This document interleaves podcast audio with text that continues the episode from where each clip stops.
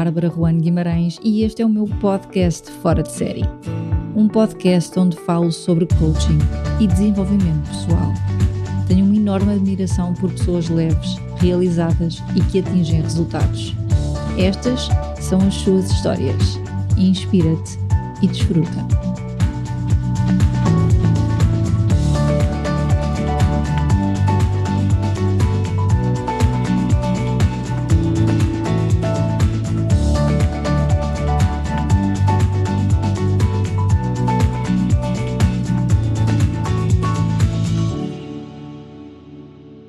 Este é o episódio 37 aqui do podcast Fora de Série.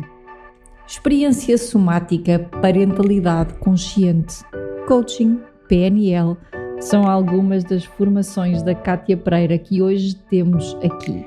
Sabem aquele ponto em que o corpo já está a dar sinais de que há uma mudança a fazer e que já não conseguimos mais? Hoje vamos falar sobre isso sobre a experiência do corpo e a sua reação às nossas escolhas que às vezes não nos beneficiam. Podia ter sido um capítulo do meu novo livro Saber Reagir, mas não. É uma conversa com a Kátia que está aqui comigo e a quem vou dar as boas-vindas para falar destes temas sobre as respostas que o corpo nos dá, mesmo quando não acede à parte cognitiva. Olá, Kátia, e bem-vinda. Muito obrigada pelo teu tempo e muito obrigada por estares aqui para partilhar essa tua sabedoria que é imensa. Olá, Bárbara, obrigada, obrigada pelo teu convite e pela tua generosidade em estar aqui a acolher no teu espaço, na tua casa. Eu tive, tive a ver aqui um bocadinho da tua história, alguma eu já conhecia, e, e, comecei assim a pensar: como é que eu vou começar este podcast com a Kátia? Porque ela tem tantas valências, tu tens muitas valências, já vamos falar sobre elas, mas fica aqui um ponto comum que é a parte das crianças. Tanto que a foto que mandaste tem uma criança. Então eu perguntava-te se a tua vida, ok, se a tua vida fosse um desenho desenhado por uma criança, como é que seria esse desenho? Adoro essa pergunta, adoro essa pergunta. Olha, começaste muito bem. Se a minha vida fosse desenhada por uma criança, acho que esse desenho seria altamente colorido, que tinha muitas, muitas cores, tinha assim uhum. um campo muito verde, teria animais, de certeza absoluta que teria animais. Uh, e acho que teria assim várias pessoas a rirem-se mesmo, portanto, uhum. porque é isso que, pelo menos que as crianças me convidam também a, a estar, não é? Aquela foto que eu te enviei uh, é a foto do meu sobrinho, não é? Que é assim, uhum. pá, eu amo de paixão, mesmo de amor, há ali um amor muito grande, e ele traz-me e despoleta-me, é como se ele inconscientemente, não é? E acho que é isso que acontece. Carrega aqui nestes botõezinhos internos do nosso amor, da nossa alegria, da nossa entrega, da nossa presença, e portanto esse desenho seria bem divertido, bem colorido, uh, com muitas pessoas, com animais, com a natureza, e acho que representaria muito bem. Como é que tu hoje em dia aplicas todos estes estudos que já fizeste, a psicologia, uhum. o coaching, a parentalidade consciente, a experiência somática que tens agora, Tu tens isto separado na tua vida ou tu fazes uma conjugação destas ferramentas no dia a dia? Eu faço uma conjugação destas ferramentas no dia a dia, sabes? Eh, é quase como se tu tivesses a olhar para o céu e tens vários astros, não é? Então, cada uhum. um desses astrozinhos, dessas estrelas, elas representam esses conhecimentos e tudo junto acabam por fazer assim uma, uma, uma, uma galáxia, não é? E eu uhum. trago esses conhecimentos todos para mim e acabo por retirar de cada um deles aquilo que me faz sentido, que eu consigo aplicar no meu dia a dia, comigo mesmo e com as pessoas que estão próximas de mim. E se faz sentido para mim, então eu também vou aplicar para, para com os meus clientes, as pessoas que me procuram, porque só assim é que eu acho que consigo transmitir aquilo que me vai dentro da alma. Ou seja, eu primeiro procuro ganhar essa experiência, essa integrar, dar espaço para integrar, para depois a partir da minha vivência eu também poder partilhar. Portanto, é uma mistura bem combinada, não me perguntes bem qual é que é assim a receita, uhum. mas é assim uma mistura uhum. bem combinada de tudo o que está e que vem comigo daqui para trás e provavelmente aquilo que eu irei adquirir daqui para a frente também. Tu ainda, tu ainda tens noção, eu também me acontece isso durante o dia com algumas ferramentas, uhum. tu ainda tens noção quando é que estás a usar uma ferramenta ou outra? É uma coisa consciente? Às vezes sim. Uh, isso uhum. acontece mais se eu tiver pessoas que, quando vêm ter comigo, uh, me procuram para um assunto em específico, não é? Uhum. E aí, se calhar, eu consigo definir: olha, hoje estamos só a utilizar ferramentas de coaching, por exemplo, ou hoje uhum. só estamos a usar experiência somática. E quando é assim coisas muito particulares isso está bem delineado. Agora, quando eu sinto que pode ser uma, uma bela de uma combinação de várias, não é, delas todas, uhum. aí já não está assim tão, tão. Eu sei que elas estão lá, eu sei quais é que estou a utilizar, mas por vezes não está assim, essas fronteiras tão, tão bem definidas, vamos por assim. É acabam-se por conjugar, sabes? Eu, uhum. eu, por exemplo, eu terminei agora a, a especialidade de experiência somática, foram mais de dois anos, e terminei, que é como quem diz, estou a começar, não é? E eu, há muitas pontes ligadas com a programação neurolinguística. E, e por isso é muito engraçado perceber essas pontes. Por exemplo, se eu estiver a falar com alguém que tenha programação neurolinguística, mas que não tenha a experiência somática, eu vou fazer, usar palavras da experiência somática, mas fazendo a ponte com as palavras da neurolinguística. Então, só para as pessoas perceber, olha, estamos a quase a falar aqui da mesma, da mesma uhum. coisa, mas com uh, palavras diferentes, vamos por assim. O que é, que é a experiência somática, Kátia? Boa pergunta, porque eu é assim, bom, estou aqui a introduzir uma palavra que se calhar para muitos não sabem o que é que isto é. Olha, a experiência somática é uma abordagem de psicoterapia corporal, portanto ela vem do Peter Levine, é o seu fundador, uhum. uh, e ela apareceu por acaso, vamos for assim, numa, numa uma experiência, foi mesmo por acaso, ele, ele estava a fazer uma experiência com, com, uma, com uma cliente dele e começou a perceber que havia muito mais para descobrir através das sensações do corpo. Não é? E esta abordagem ela é muito focada também em questões de trauma. Portanto, o trauma como sendo aquela uh, resposta interrompida, não é? que fica alojada no nosso sistema nervoso, derivado de um evento, um evento que possa ser de muito forte, de como um acidente automóvel, como pode ter sido uma separação, como pode ter sido um ato mais violento, como pode ser também muitas vezes a quantidade de rótulos que nós dizemos a uma criança repetitivamente, sucessivamente, não é? Portanto, há muitas formas deste trauma, vamos por assim, ele ficando alojado no corpo, não, não é na experiência em si, mas no corpo. O que significa que, para aceder a essas experiências que ficam alojadas no nosso corpo, nós precisamos de encontrar aqui uma abordagem, que é esse o convite da experiência somática, através também da linguagem do corpo. Então, em vez de pedires à pessoa, por exemplo, para contares toda a história do que é que se passou, vais pedir à pessoa para focar quais as sensações que estão presentes no corpo naquele momento em que a pessoa está a lembrar-se da situação, vamos pôr assim, só a dar assim um exemplo muito simples. Porque uhum. através dessa descoberta das sensações, do que é que o corpo está a falar, a comunicar, é que nós conseguimos ajudar as pessoas a, a lá está, a, a conseguir ir desconstruindo e a completar estas respostas que muitas vezes ficam interrompidas na nossa vida. Uhum. Então é mesmo importante este tipo de abordagem. Para mim foi assim uma espécie de um, de um bálsamo, um grande complemento à área da vinculação, porque de facto leva um foco para uh, não para a história, mais uma vez, mas sim para aquilo que o corpo está a falar, aquilo que o corpo está a contar, e isso é fundamental, porque não faz com que a uhum. pessoa entre numa revivência ou numa retraumatização, e isso é altamente importante. Mas, de qualquer modo, a pessoa acede novamente à experiência para te descrever o que está a sentir. Neste é momento, isso? sim.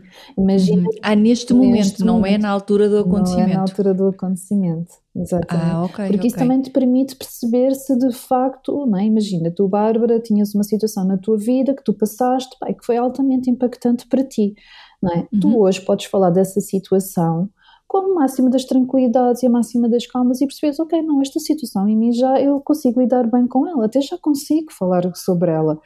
Mas poderia não ser o caso, poderia ser o caso de, ai não, eu quando falo sobre isto, eu ainda sinto aqui um aperto no meu, no, no meu coração, eu noto que a respiração fica muito mais cá em cima, não é? Tenho dificuldade em falar, a minha voz fica mais não é? mais preenchida, parece que não me saem as palavras. Então, há, uma, há algumas coisas que se estão a manifestar naquele momento no corpo, não é? E o poder uhum. dar espaço e palco a que essas sensações surjam é uma forma de a pessoa lá está, completar respostas. Imagina que naquela situação a pessoa queria ter, hum, sei lá, dito alguma coisa ou te queria ter gritado alguma coisa, alguma resposta e houve alguma coisa que impediu de fazer essa, esse, esse completar dessa resposta. Então é suficiente para que aquela resposta tenha ficado ali travada e que de repente, ok, eu não, não é? Eu, eu não consigo completar esta resposta. Então vamos dar outra vez a oportunidade à pessoa, no momento atual, de completar essa resposta. Uhum. Ok. okay. Ok. Estavas a falar sobre isso e falaste-me de a respiração mais acelerada, uhum. um aperto no peito uhum. e fez-me lembrar a ansiedade. É? Uhum. Quando, quando é que nós sabemos que isto é um trauma? Ou quando é que nós sabemos que estamos ansiosos? Como é que as pessoas identificam isto? Ok, boa pergunta. Olha, um, como é que nós sabemos isso? A ansiedade pode se manifestar de muitas formas diferentes, ok? E é mesmo importante que quando uh, eu sinto, quando eu digo assim, ah, eu estou ansiosa, é muito importante que eu saiba descobrir e descrever a minha ansiedade, porque a minha ansiedade pode ser uma coisa, a tua ansiedade pode ser outra, a ansiedade de outras pessoas pode ser outra. Quando é que nós sabemos que é um trauma? Quando eu dou por mim, imagina, constantemente, na mesma rodinha do hamster, não é? Do género, até tenho consciência de que esta situação não é boa para mim ou que não é isto que eu queria dizer, ou não é isto que eu queria fazer, mas dou por mim a fazer exatamente a mesma coisa, em modo repetitivo, é? e a perceber que de facto não estou a conseguir chegar ao, mesmo, ao, ao resultado que eu gostaria, quase como se houvesse ali um grande bloqueio, não é? Ao ponto de que eu possa até ficar mais está, imagina, apática, paralisada, sem resposta, ou então sempre com uma necessidade enorme de querer fugir da situação, ou uma necessidade de estar sempre a defender-me, não é? Quando isso é muito repetitivo e, e, parece que há um padrão, sabes? Normalmente isso é trauma, quase uhum. certeza. Uhum. Ok. Portanto, um medo paralisante pode ser um trauma. Um medo paralisante pode ser um trauma, sim. Pode derivar de uma é experiência é... traumática não é? Okay, que faz com okay. que a pessoa não tenha acedido aos seus recursos no momento e atualmente uhum. na vida presente a pessoa sente que não, sabes, que não é capaz uhum. e então não consegue ainda disputar esses recursos. Então, enquanto não atravessar de uma forma segura esse medo paralisante, a pessoa vai estar sempre ali, sempre no, no seu bloqueio, não é? Porque, imagina, cada função, não é? este medo paralisante, tem uma função protetora. Uhum. Okay? Ele existe porque está ali para te proteger. Então, enquanto a pessoa não descobrir que há outras formas de sentir essa proteção e essa segurança, a pessoa vai recorrer àquilo que ela já conhece, mesmo que não seja uhum. benéfico para ela. Isso é quase o mesmo que dizer que vai atender à mesma necessidade com outro comportamento. É isso? É isso. A experiência somática uhum. completa dessa forma? Uhum. Sim, é, exatamente. A experiência somática vai permitir a pessoa, não é, aceder a muitos outros recursos internos e também provavelmente uhum. externos que permitam, lá está, esta transformação daquilo que foi o trauma para uhum. um lugar de maior potência, para um lugar de maior uhum. força, de forma a preencher a necessidade de segurança e de proteção que ela teve lá atrás. Eu aí, de facto, quando falas isso, consigo ver imensas ligações com a programação neurolinguística, desde logo as subnalidades sinestésicas uhum. que tu falavas da experiência uhum. corporal. Isso. Exatamente. Quem, quem, são os principais clientes, uhum. Kátia, de uma, de, de, dessa técnica da experiência somática?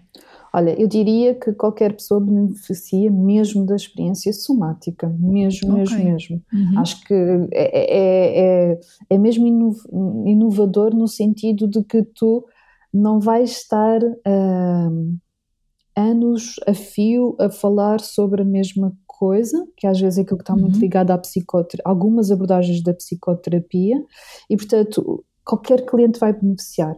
Acho que os clientes que eu vejo pelo menos disso na minha experiência. Os clientes que já passaram por outras abordagens e que chegaram a um ponto e que perceberam, ok, já não, pronto, através desta abordagem eu já não consigo mais, esta abordagem de psicoterapia ou de coaching, o que for, eu já não consigo mais, parece que cheguei aqui a um ponto de bloquear, como se o pensamento não é, já alcançou todos os cenários possíveis e imaginários e agora, ok, o que é que eu faço a partir daqui? Essas pessoas também eu vejo bons resultados, não é? Porque aí uhum. tu deixas de estar tão presente através da parte cognitiva, do pensamento, da elaboração uhum.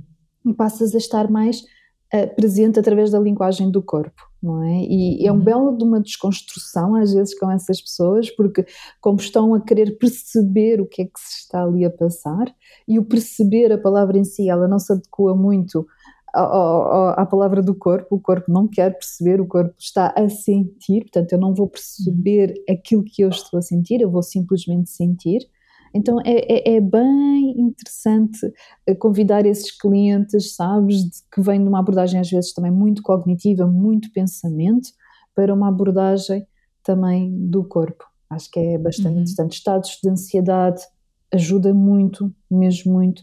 Pessoas que uhum. têm traumas identificados, não é? trauma trauma por acidentes rodoviários, trauma por uma separação, trauma sexual, uh, traumas de infância, de desenvolvimento, que são os que aparecem mais, portanto, é, é, beneficiam muito, muito desta terapia. Quando, quando, o trauma tem aspectos físicos relacionados, Kátia, uhum. nós conseguimos, neste caso nós, a experiência somática consegue ajudar na resolução de todas as limitações ou há limitações onde, onde não podemos ir? Ok. Queres-me dar um exemplo? Estás a pensar em alguma limitação específica? Olha, estou a pensar, eu, não, eu não, não quero induzir-te em erro, uhum. mas eu tive uma conversa com uma amiga minha já há um mês ou dois sobre o Peter Levine. Uhum. E não sei se era ele, uhum. mas havia uma história de um bombeiro uhum. sei, que, tinha, uh, que tinha ido salvar alguém a um carro, uhum. mas quando foi salvar alguém a um carro estava prestes a explodir, uhum. viu que havia uma criança no banco de trás, uh, ali paralisou e ele ficou com um trauma. Eu não sei bem a história específica porque eu não li ainda a história, com um trauma no braço, uhum. porque aquilo criou ali um trauma de ele não conseguiu desligar o carro para ele não explodir uhum. porque estava ali a criança, paralisou e isso virou um trauma uhum. e ele ficou sem mobilidade nesse braço. Uhum. Portanto, estas, por exemplo, eu, eu, lembro de uma cliente que eu tenho que tem algumas comobilidades ter, em termos das pernas. Estamos no início a descobrir de onde é que poderá vir aquilo. E a minha pergunta é: até que ponto nós podemos resolver ou ajudar a resolver isto. É uma recuperação a 100%, há traumas que não se recuperam a 100%. Qual é que é a tua opinião sobre isto? Olha, eu vou partilhar contigo a minha experiência, porque ela também é uhum. como estava-te a dizer, não é? Eu fiz eh, esta formação de dois anos e meio, estou no início, tenho alguma experiência, mas estou mesmo no início, início, início. Mas daquilo que eu fui-me apercebendo, eu acho que a experiência somática pode ajudar em, em, em voltar, lá está, a, a, construir novamente novos movimentos no corpo, não é? Coisas que ficaram, uh, digamos assim, o termo usado em experiência somática é colapsadas, não é? Portanto, coisas que uhum, ficaram uhum, uhum. ali, tipo, uh, expor os, uh, o termo da programação neurolinguística ancoradas, né? Portanto, uhum. ou seja, ficaram instaladas ali basicamente uhum. No, no, uhum. no, sistema, no corpo da pessoa, ela pode ajudar. Eu, de, daquilo que eu já ouvi falar, eu acho que consegue alcançar níveis uh, de recuperação muito, muito elevados, não é? Uh, mas eu ainda não tive essa experiência à minha frente, portanto, sabes, eu não consigo falar sobre uma coisa que eu também ainda não vivenciei e não vi a uhum. acontecer. Uhum, ok. Eu, o que eu sei te dizer é que uma grande, a, minha professora, a Liana Neto, ela, ela fala que os sintomas que nós temos no corpo são envelopes de ativação. Uh, envelopes de ativação, o que é que isto significa? Significa que houve ali uma carga de energia, de repente, que o corpo se submeteu, ou seja, tu tiveste um gatilho, de repente é como se o teu corpo reagisse ao teu gatilho, portanto, isso é a subida da energia, ok? Não estou a falar de outro tipo de uhum. energia, estou a falar uhum. simplesmente da, daquilo que acontece de resposta do corpo a um determinado evento, pode ser assim uma coisa, um, um pico, ok? Uhum. E se isso não tem um, um momento de descida desse pico e for subindo, subindo, subindo, subindo, subindo, isso pode se tornar um sintoma no nosso corpo. Uhum. Não é? Como o exemplo que tu estavas a dar, não é? Quase do género, houve ali uma espécie de uma paralisia, não é? De um lado, porquê? Porque houve uma, uma uma não resposta feita naquele momento, porque ele congelou, e quando tu estás no processo uhum. de congelamento, é como se tu estivesse a ver do, do, o filme a acontecer à tua frente, mas tu não estás como parte do filme. Uhum, não é? Uhum. Então ali vai ser mesmo importante uh, numa situação dessas de nós trabalhamos muito com a linha do tempo, não é? E a linha do tempo me permite-me levar a pessoa a um momento em que a pessoa se sentiu segura. E só a partir do momento em que eu levo a pessoa a esse momento é que eu depois posso trazer a pessoa para o momento do, da situação em si. E isso é uhum. fundamental. Portanto, eu acho que dei aqui um bocadinho a volta à, à tua pergunta, porque de facto sim. eu não te consigo dar uma resposta assim específica e dizer-te: olha, Bárbara, eu acho que sim, que pode ajudar. Eu acho que tem havido, eh, pelos relatos que eu já ouvi, coisas incríveis. Eu acredito muito que sim. Uh, e, e, eu acho que, é, acho que é uma abordagem mesmo, mesmo a explorar, portanto... Tu falas em gatilho e eu estava a ver um exemplo meu, uhum. por exemplo, eu sou uma pessoa que fala em público, uhum. mas eu, ah, eu não vou dizer sempre, mas 95% das vezes que vou falar, uhum. fico aquela sensação que o coração vai sair, não é, pelo peito, tipo, eu, eu não, isto vai rebentar de alguma forma, uhum.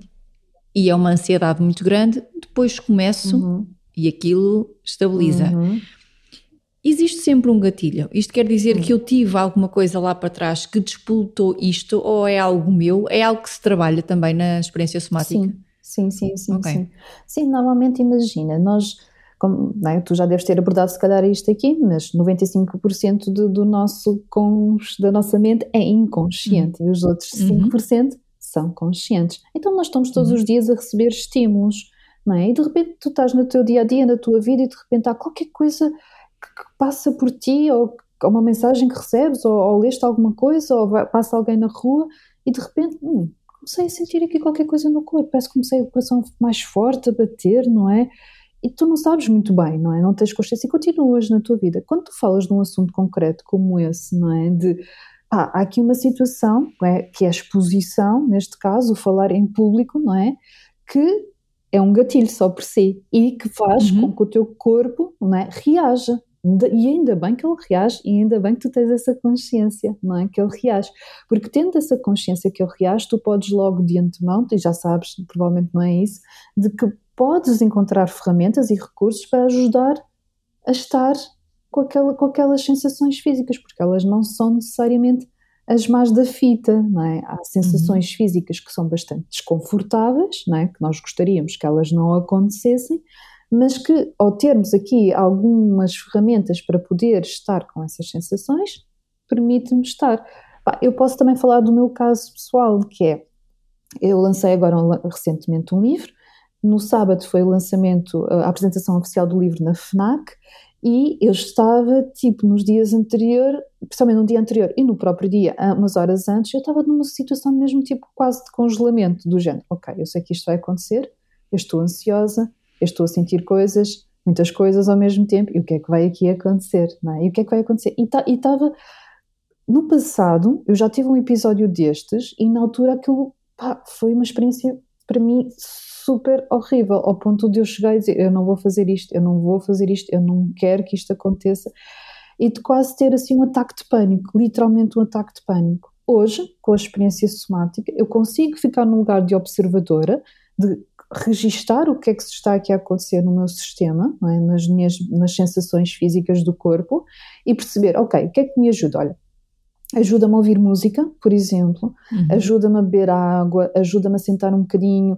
e ficar só focada na minha respiração, ajuda-me a falar com amigas, que foi o que aconteceu e que foram assim ótimos recursos também para me poder naquele momento levar para um lugar de maior regulação. Portanto, houve uma série de coisas. Qual é o gatilho? Gatilho é a exposição social, não é? Tipo, é, é uhum. ok, eu tô, vou estar exposta, vão estar pessoas ali que eu vou ter que falar em público.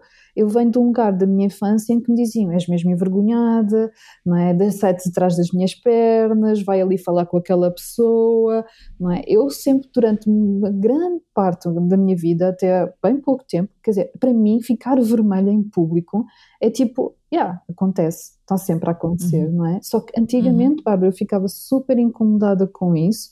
Porquê? Porque era um lugar de vergonha e hoje eu estou, ok, estou bem com isso. Eu sei que fico vermelha, mas não é do mesmo lugar, é porque há ali uma ativação de energia em mim, de tipo, ah, ok, isto é muito fixe, não é? Portanto, e as coisas começam a acontecer. Portanto, quase certeza que estes gatilhos né, que nós hoje em dia acedemos, eh, eles já têm história lá para trás, não é? eles não surgiram agora especificamente. Uh, é interessante perceber, não necessariamente onde é que eles aconteceram lá para trás, mas hoje como é que eu atuo quando eles acontecem sabes? Uhum. E eu, isso é mesmo importante. Esta questão do presente, do aqui e do agora é, é, é, mesmo fundamental, sabes? Só a partir daí é que eu depois consigo talvez ir lá atrás ver o que é que se passou. Eh, tu falas e eu vejo aí parecenças ou relações com o mindfulness, uhum. o aqui, o agora, uhum. o estarem a observar, não é? Uhum. Isso. Eu, em vez de estar a criticar ou a reagir àquilo que está a acontecer, uhum. eu estou a observar, Isso. não é? E o que, tu o, o que a experiência somática faz então é nós preparamos-nos para isso. Quando isto voltar a acontecer, o que é que eu quero que aconteça? Como é que eu quero estar? É assim que funciona? Em parte é isso, não é? Ela tem esta ligação com o mindfulness, do aqui e do agora, porque tu estás uhum. a levar a pessoa a, a, focar, não é? Eu levo-me a mim a focar-me naquilo que eu estou a sentir aqui e agora, relativamente ao pensar numa situação ou estar uma situação a acontecer. Assim, a grande diferença face ao mindfulness é que muitas vezes algumas práticas de mindfulness, elas levam-te a dizer, agora vá, foca-te na tua respiração. Uh, agora faz com que, essa, com que essa sensação seja mais leve. Por vezes existe uma certa uh, imposição, vamos pôr assim uhum. esta palavra, de, uhum. de, de, de, de tu ires para um lugar em específico no teu corpo. A experiência uhum. somática, ela não tem um caminho, digamos assim. Okay. Ela vai simplesmente escutar aquilo que o corpo está a, a, a dizer sem dizer, olha, isso é bom ou é mau. Ok? Uhum. Não vai colocar okay. um label, não vai dizer, vá, então agora faz com que essa sensação seja mais confortável. Ela não vai dizer isto. Eu não vou dizer, por exemplo, olha, a tua respiração está muito cá em cima. Experimenta fazer com que a tua respiração chegue até lá mais baixo. Eu não vou dizer isto. Portanto, não uhum. há, há aqui um respeito enorme por aquilo que está ali a acontecer com a pessoa, com o corpo, sem colocar esta, lá está, isto de que isto é bom, isto é mau, etc. Uhum. Quanto muito isto pode ser confortável ou desconfortável, pode ser suportável uhum. ou insuportável. E nós não queremos que seja insuportável, mas se for desconfortável e for suportável estar com essa sensação, então vamos dar espaço para que isso aconteça. E portanto, eu no meu dia a dia, sim, sabes, eu eu tenho passado por dois anos e meio de muita transformação na minha vida uh, e, e, eu sou sincera, acho que é a mistura de todas estas abordagens do coaching, programação neurolinguística, parentalidade consciente, uh, o mindfulness, a experiência somática, vinculação, portanto, todas estas misturas que me têm permitido estar mais consciente, mais atenta, mais gentil comigo mesma, não é? Olhar para o meu padrão de exigência e dizer calma, calma que já estás a entrar outra vez aí. Então, volta aqui um bocadinho atrás, não é? Portanto, ser um bocadinho esta mãe de mim mesma, que é aquilo que eu também falo muito no livro, não é? De, de lá está, de maternar, não é? De cuidar daquilo que eu estou a sentir, sem entrar nesta coisa de que eu tenho que resolver, eu tenho que sair daqui, isto não está certo, isto não... Sabes? Esta pressão uhum. gigante que muitas vezes é imposta também no mundo do desenvolvimento pessoal, pensa positivo e já sabes que tens escolha. Isso não é bem verdade em muitos uhum. casos e não é verdade para todas as pessoas. E portanto, uhum. para mim, a experiência somática permite abrir campo para estar com as coisas tal e qual como elas são. E a partir daí, é. logo vemos. Ainda és uma pessoa exigente. Ai, sou, a sério, Bárbara, a sério. Eu, eu achava que não, eu achava que tipo, não, já não sou tão exigente assim, mas há, há umas semanas, pai, há coisa do mês, estava a falar com uma amiga e ela, e eu estava, foi mais ou menos na altura do lançamento do livro, não é? E, e lá está, lança-se um livro e é expectável, vamos pôr assim, não é? Que tu depois dediques-te àquele livro, ao lançamento do livro, que o livro seja tipo o, o momento, não é? E de repente na minha vida começaram a acontecer tantas outras coisas que eu pensei, como é que eu vou lidar com isto tudo ao mesmo tempo, não é? Porque eram tantas outras coisas que também estavam a requerer a minha atenção. Ai, estava a falar com uma amiga e ela assim, tu estás a ser mesmo exigente contigo, do género, calma, calma, estão imensas coisas a acontecer, altamente impactantes na tua vida, que tu precisas de olhar para elas agora, não dá como adiar delas, portanto, vai uma a uma, vê uma a uma, e depois, quando sentires o momento do livro, ele vai chegar. O livro está no mundo, o livro é para conseguir. Então, baixa um bocadinho aí a exigência contigo. É bom termos este nível de lá está, de sonho, de concretização, de eu quero isto, mas que não seja à custa do nosso esforço, não é? De, do esforço, daquele esforço, quando eu digo esforço emocional, o esforço de eu tenho que fazer isto, eu tenho que acontecer, eu tenho que, sabes? Portanto, uhum. sim, ainda sou. Quer dizer, falando em coaching, indo agora para o outro lado, sim. como é que tu te propões então os teus objetivos? Como é que é a uhum. Kátia com os objetivos? É, é algo muito tempo num livro, não é? nós escrevemos agora um livro, descobrimos ao mesmo sim. Nós tens, tens deadlines, pões um tempo, uhum. deixas fluir. Como é que tu trabalhas os teus objetivos? tão bom, tão bom. Olha, é um mix. É um mix, depende muito do objetivo, mas é um mix. É, eu tenho, eu tenho, eu sei o que é que eu quero, ok? Uhum. Tenho um prazo também uhum. estabelecido uh, e muitas vezes no dia a dia não lembro desse prazo, ok? Portanto, eu deixo uhum. fluir. ou seja, eu uhum. estabeleço o objetivo, coloco o prazo e fico mais focada naquilo que eu preciso de fazer para chegar a esse objetivo do que propriamente o uhum. objetivo uhum. em si, ok? Ou seja, uhum. fico muito mais focada no meu dia a dia se eu estou alinhada ou não com aquilo que eu quero para alcançar o meu objetivo. É muito um okay. trabalho mais de congruência e de, de, alinhamento interno do que propriamente eu tenho que correr atrás do objetivo em si. Então aquela, aquela teoria de queimar os barcos, uhum. Sabes qual é que é a história de queimar os barcos? Conta não. tudo. Era, era, vou resumir, não é? É, uma, é, é, um descobridor que diz que quando chega a uma ilha para conquistar um território, uhum. uma das formas de saber que vai conquistar é queimar os barcos. Ou seja, eu não posso, ou seja, atiras-te aos leões. Okay.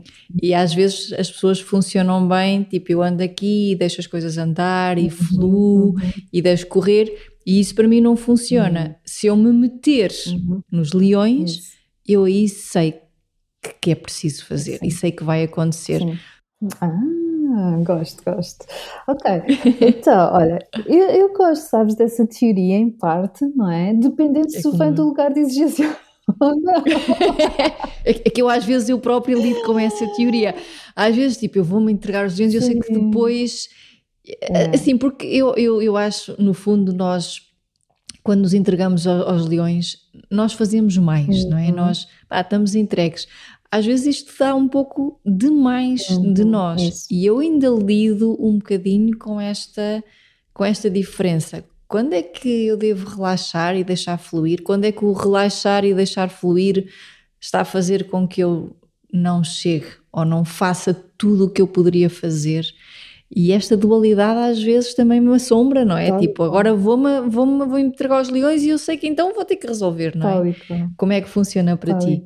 Opa, eu percebo também, por isso é que eu foco muito nesta questão do autoconhecimento, não é? Que é quanto mais eu me conheço, mais eu consigo perceber os meus padrões de autossabotagem, não é? exigência, de procrastinação, de perfeição, de coragem, onde é que eles andam para perceber se de facto é um momento em que eu sinto, não, Kátia, agora as coisas já não estão no teu controle, é? eu venho de um lugar muito de necessidade de preencher o controle, portanto, eu, de, de querer controlar, sentir-me segura. Uhum. Então é, é interessante perceber de onde é que eu estou a vir e como é que esse padrão ainda está presente na minha vida, para eu perceber se de facto eu quero muito ir para entregar-me aos leões e tipo, ok, vou ali para o meio da arena, o barco abaixo e de repente, ok, tem que ser, tem que ser. Epá, eu sou sincera, Bárbara, conhecendo-me, nesta fase da minha vida, pelo menos agora, quando eu faço isso e, e tem que ser, tenho que ir com as ferramentas todas, eu tenho que levar uma série uhum. de bagagem atrás, lembrando de toda a minha bagagem, as minhas malas, o que é que está ali para me ajudar, para estar entregue naquele momento ali no meio em que os barcos arderam todos e eu estou ali no meio. Porque se eu não sentir que tenho esses recursos, é, é, é, momento certo para começar, acho eu, a nadar para fora e fugir dali. mesmo, mesmo sem barcos mesmo eu vou nada. Barco, portanto, bora, siga, não estou aqui. Sim, portanto, Sim, okay. eu sinto que preciso do meu tempo, sabes? Preciso de, do meu uhum. tempo, preciso de, de honrar esse tempo, de honrar esse espaço e perceber de facto, ok, Kátia, mas estás a honrar o teu espaço e o teu tempo e onde é que estão também o espaço e o tempo dos outros, não é? Porque quando tu lanças um livro, não é? Tu sabes disso, tu já vais no segundo, certo? É, sim, é? Pronto, sim. agora não sabia se era segundo, se era terceiro. Segundo, Sim, sim. tu sabes que o livro deixa de ser teu, não é? Tu, tu, tu perdes completamente o- esse controle. O teu livro está no mundo, está para as pessoas, não é? E isso é uma coisa que nós não controlamos. Nós não sabemos o que é que vai acontecer a partir dali. Quanto muito o que nós sabemos é eu quero continuar a entregar-me, não é? Eu quero continuar a entregar-me, a divulgar o meu livro, o quanto eu acredito nele e eu quero continuar a fazer esse processo. Mas é importante também saber respeitar o resto, não é?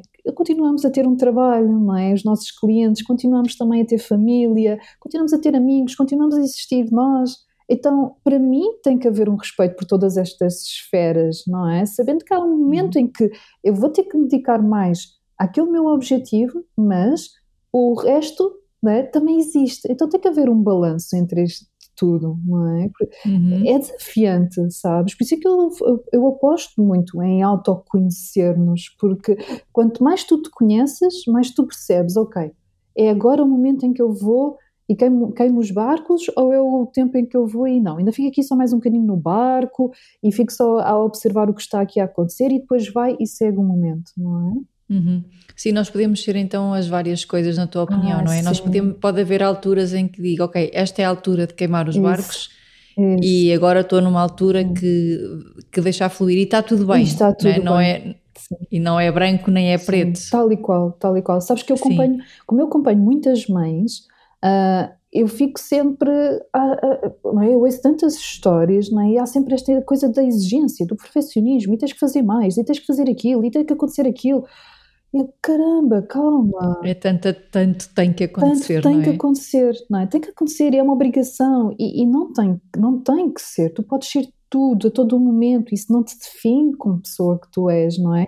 Há um Uhum. dia que tu te apetece ficar de pijama e enfiada no sofá, isso não te define como pessoa, como há um dia que tu queres ir sair para a rua e divulgares ao máximo o teu trabalho, isso também não te define como pessoa.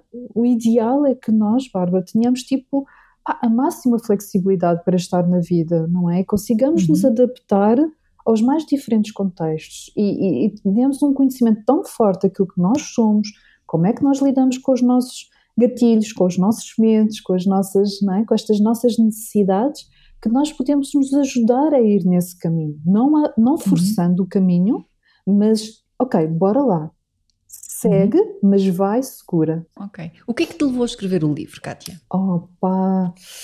Então, olha, assim, assim, assim, a primeira, a primeira, hum, a primeira coisa que me levou a escrever este livro é porque eu venho de uma família que não é conhecida de todo, ok, vamos pôr Uhum. assim, ah, mas que tinha assim pessoas que escreviam, sabes, poemas, mas que nunca publicaram, ok? A minha família é assim mais do, do Alentejo, Algarve, e, e nunca publicaram nada. E eu sempre vi a minha avó, a minha avó não sabe nem ler, nem escrever, ela foi aos, aos seus 60 anos, foi para a escola, ainda aprendeu algumas coisas, e ela sempre fez rimas e poemas, e, e- e eu sempre vi ela fazer isto e pensar, uau, como é que é possível ter aquela sabedoria toda cá dentro, não é? E, eu gostava de poder honrar essa missão na minha família, de poder trazer aquilo que eu sei hoje cá para fora num livro e que ficasse é, para todo o sempre, é, para a eternidade, para as pessoas que vão tê-lo na mão. E então foi um bocadinho isso, cumprir essa missão da família. E sabes, uma, uma curiosidade é que este ano que eu estou a lançar o livro, o, o meu bisavô, que já, já faleceu, não é? Ah, ele também foi lançado um livro dele. Portanto, pegaram em todos os poemas dele, que ele escreveu há muitos, muitos anos lá atrás, e este ano foi lançado também um livro. E mais outra curiosidade: a capa do livro, as cores da capa do livro, do meu e do dele, são exatamente iguais. É tipo assim, esquece. Eu quando vi, eu nem queria acreditar. Mas não foi preparado, não então foi nada preparado, coincidência. não fazia Ok. a mínima ideia, eu não conhecia a história dele, pá, eu não conhecia que ia ser, eu não sabia que ia ser lançado o livro dele, não fazia a mínima Como é ideia. que se chama o teu bisavô? Ah, tenho que depois dizer-te o nome, que eu agora não me recordo. não me lembro mesmo, que branca. Porque eu não conhecia, eu não conhecia, tipo, um lado, Uhum. uma pequena parte da minha família que eu não conhecia mesmo estas origens. Opa, então achei lindo e maravilhoso mesmo. Ah, então isso foi para propósito, a família, honrar a família. Em segundo lugar, eu acho que o tema da vinculação é um tema tão importante, tão importante, que a mim apaixona-me mesmo. E, e eu queria mesmo que houvesse um livro em Portugal que falasse sobre uma teoria, ok, que ela existe. Existem livros muito técnicos sobre a teoria, muito, nomeadamente para quem estuda, que estuda psicologia ou ciências, ciências sociais, um, mas não existia nenhum livro que falasse única e exclusivamente sobre teoria da vinculação e como é que isso hoje nos impacta na nossa vida. Então eu queria um livro que tivesse uma linguagem prática, acessível, uma linguagem que fosse entendida por todos, para perceber que se nós compreendermos uma, algo que é uma teoria, que pode, pegando nisso, pode ser muito mais no nosso dia a dia, ou seja, as nossas relações efetivamente podem se transformar, pelo menos isso que eu acredito, uh, e tornarem-se muito mais saudáveis. Então, esse foi também a segunda coisa que me trouxe aqui a escrever um livro, a, a expor-me também, porque o livro é uma mistura entre teoria, mas também muito da minha vivência, portanto, é, as pessoas que já o leram dizem que é quase como se estivessem a conversar comigo frente a frente, não é? Porque conhecem, como conhecem-me, conseguem-me rever-se na minha escrita e, portanto, e isso para mim foi aquilo que eu senti, ok, perfeito, é, o objetivo está a ser alcançado, não é? É o honrar uhum. o legado da família, é o trazer um conhecimento e trazê-lo de uma forma acessível para todos, é o poder plantar esta semente no mundo e deixar que ela agora cresça e que ilumine muitas relações, portanto, para mim está perfeito. Tu, tu, tens de facto a teoria vinculativa, a experiência somática, o coaching, a PNL, a parentalidade. O que é que ainda está por fazer? o que é que ainda vem aí? Essa é uma ótima pergunta, mesmo, mesmo, sabes? Porque eu acho que dentro da experiência somática eu ainda tenho muito, muito para crescer e ainda bem que tenho, Bárbara, acredito mesmo nisso. Área do trauma, e eu acho que agora o que eu sinto, ainda não sei muito bem dizer, mas aquilo que eu sinto é. Acho que vou querer cada vez ligar-me ainda mais a esta questão do, de, do corpo, não é? De, de facto, do nosso sistema nervoso, como é que ele funciona, que influência é que ele tem nos sintomas, como é que, que influência é que ele tem em, em, em situações de ansiedade, sistemas mais de trauma, o trauma do próprio trauma do desenvolvimento que eu falo, não é? da questão de que nós já trazemos esse vínculo desde da gravidez, não é? portanto parto, pós-parto, ele já vem connosco, pronto, aprofundar cada vez mais estas áreas, trazer cada vez mais esse conhecimento. Mas eu estou uhum. curiosa também com o que vem aí, sou sincera, não é? Estou a sentir assim uma grande mudança neste momento de ciclo novamente e portanto é a sensação que eu tenho é como se eu, fiz, como se eu fechasse um ciclo de conhecimento muito forte, como se fossem os meus pilares e agora o que eu vou construir e sustentar por cima desses pilares eu acho que ainda uma grande parte eu ainda estou para descobrir do que é que ainda vem. Ainda não está claro. Ainda não está claro, porque a área da vinculação e do trauma está claríssimo para mim, essas são as minhas duas grandes apostas. São um dos pilares. Sim, são, são okay. mesmo. São duas das grandes apostas, trabalhar a questão da família, a parte sistémica, a parte das relações, isso para mim é ponto assente. Será uhum. com base neste conhecimento e eu tenho a certeza absoluta que ainda haverão outras abordagens que eu posso trazer para combinar muito bem com isto que eu tenho vindo a aprender. Quais uhum. são? Eu ainda estou assim naquela fase ah, de descobrir. Agora, agora, ainda estou a deixar as respostas é, vir. Exatamente. Ainda estou a integrar este fecho de curso porque foi assim muito, muito, muito importante para mim. Pá, e agora dá espaço, um espaço que eu acho que é muito importante para todos nós, que é o espaço de que eu aprendo uma coisa, eu preciso de tempo para integrar isto.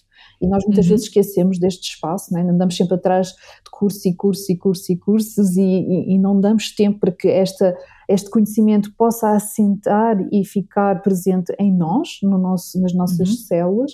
Portanto, neste momento estou a dar esse espaço, estou a usufruir do lançamento do livro e o futuro vai ditar. Fizeste o curso no Brasil, certo, Isso. Kátia?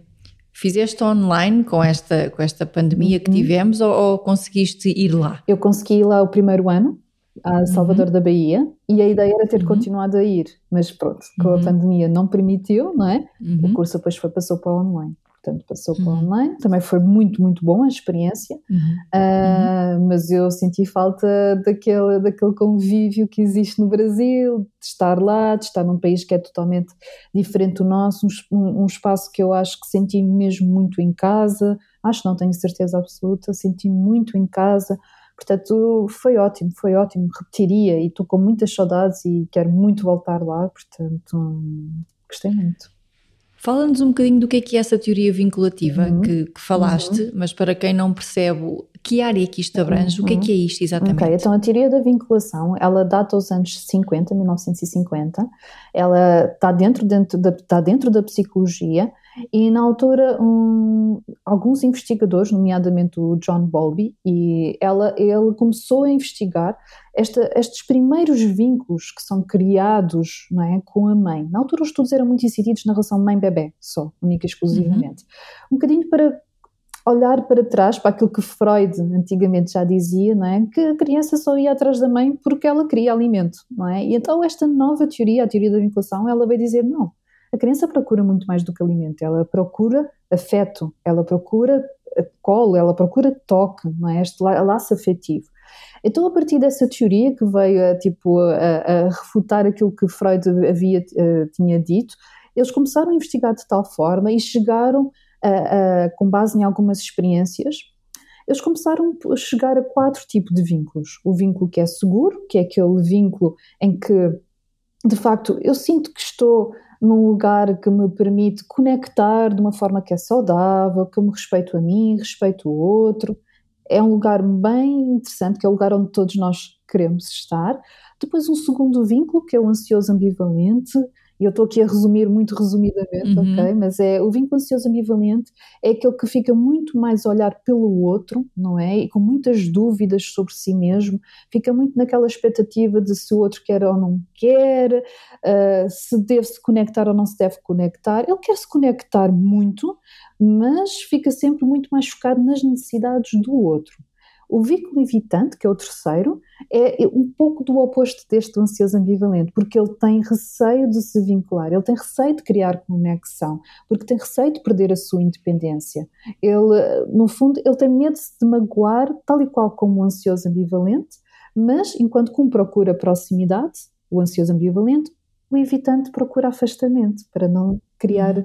esta necessidade de e depois temos um último, que é o desorganizado, que é uma mistura destes dois. O desorganizado, é, ele não sabe muito bem uh, como fazer, ou seja, se ele se vincula ou se ele não se vincula. Normalmente são, uh, aparecem muito em crianças, adultos, não é, que tiveram ambientes altamente violentos, vamos pôr assim, e que às tantas olham para aquelas para os cuidadores e pensam, mas eles amam, mas eles continuam a, a maltratar, então ficam muito confusos com isto não é? De querem se conectar, mas ao mesmo tempo afastam-se e, e, e, ao mesmo tempo evitam o contacto e portanto um bocadinho mais ligado até a algumas patologias mentais, ok? Este último é, é, está mais presente. E o que os estudos têm vindo a demonstrar, não é? É que Uh, assim, 50% de nós tem vínculo seguro e os outros 25% recaíram sobre os outros dois. Normalmente o vínculo desorganizado, como foi o último a ser encontrado, não é tão falado, ok? Porquê é que é tão importante esta teoria? O que ela nos diz é que se nós criamos estes vínculos no início da nossa vida, e vieram demonstrar estudos mais tarde, que estes vínculos, eles continuam-se a manifestar nas nossas relações na vida adulta, ok? Nós tendemos a procurar inconscientemente pessoas que têm traços semelhantes aos dos nossos cuidadores, nós sempre que sentimos que precisamos da atenção do outro, nós tendemos a recorrer a comportamentos tal e qual como nós fazíamos com os nossos pais. Pá, e isto é muito engraçado e interessante de se observar, porque isto acontece mesmo, não é? Nós, nós até agora podemos pensar, mas eu quando era criança fazia uma grande birra para chamar a atenção dos meus pais, mas eu, eu não faço birra agora com o meu companheiro. Hum, será? Se calhar não chama birra, não é? exato, exato, será? Será mesmo? Pronto, então é, é, muito interessante uh, ver esta teoria da vinculação em ação, porque ela de facto ela acontece, não é? Nós, nós somos muito mais do que os nossos vínculos, não é? Eles não nos definem, mas é quase como uma caixinha que tens ali de programas internos que, que vais repetir nas tuas, nas tuas relações e se é preciso ter consciência dos mesmos para perceber, ok, isto é saudável para mim ou não é saudável para mim, não é? Porque uhum. nós vamos em, em, busca constante de preencher estas nossas necessidades, em, bu em busca constante de estarmos seguros, não é? De sentirmos que, ok, temos ali alguém com quem nós podemos contar e é interessante perceber com base no que é que nós estamos a fazer isso. Não é? Uhum. E que feridas é que se estão a demonstrar também. Portanto, assim, de uma forma muito resumida, é esta a importância da teoria da vinculação. E isto aplica-se é mais para uma tomada de então uma tomada de consciência uhum. para depois tu agires uhum. perante isso conforme aquilo que tu disseste, está a ser confortável para mim uhum. ou desconfortável, certo, não é? Certo. É mais uma tomada de consciência, é isso? É, é, uma tomada de consciência e é também depois conseguires, a partir dessa tomada de consciência, assumir a tua responsabilidade sobre a tua parte okay. na relação. Okay? ok? Porque tu tens parte da responsabilidade, a outra pessoa com quem tu estás tem parte da, da sua responsabilidade. É, então é muito isso, é a tomada de consciência, é o poder assumir a responsabilidade, é o poder nutrir muitas vezes aquelas partes nossas que vêm ao de cima quando nós estamos inseguras, é muito procurar esta questão do que é que é segurança dentro de uma relação, ok? E como é que eu dou esse espaço para que isso aconteça. Portanto, é uma desconstrução okay barra construção uhum. daquilo que eu trago para aquilo que está a acontecer aqui no presente. O que é que é sucesso para ti, Kátia? Ah! ok.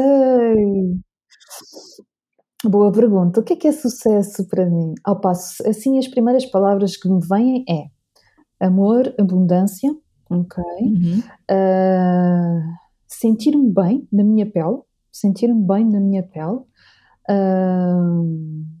sentir que estou bem para com, com, com, o mundo, estou bem comigo, estou bem para com o mundo e, e, sentir que eu consigo alcançar os meus sonhos, sentir que eu consigo ir uh, cada vez mais, uh, o meu crescimento ele está a acontecer, eu consigo me expandir e consigo chegar cada vez mais longe onde, onde aquilo que eu quero, mas sempre tendo como base estes pilares do amor, uh, da abundância, de, das relações, para mim isso é fundamental para que haja sucesso.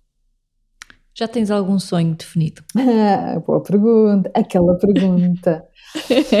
Olha, eu tenho, tenho muitos sonhos definidos, mas assim, aquele grande sonho uh, é, é poder mesmo ser livre, sabes? Livre no sentido de eu poder ser quem eu sou. E eu acho que cada vez uhum. mais estou a concretizar esse sonho. É sair muito da programação que, no, que nos é dada pelo, pela nossa educação, pelos nossos pais, pela sociedade, uh, pelos nossos professores, pelas pessoas com quem nós nos cruzamos também na vida adulta. E o meu sonho é mesmo esse: é ser livre para ser quem eu sou. E a partir daí, tudo o resto concretiza-se.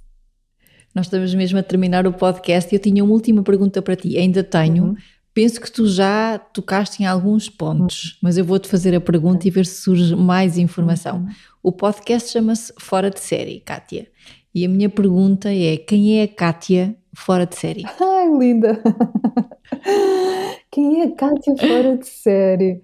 Opa, assim, a imagem que me vem é Kátia fora de, é uma Kátia super risonha, é uma Kátia super uhum.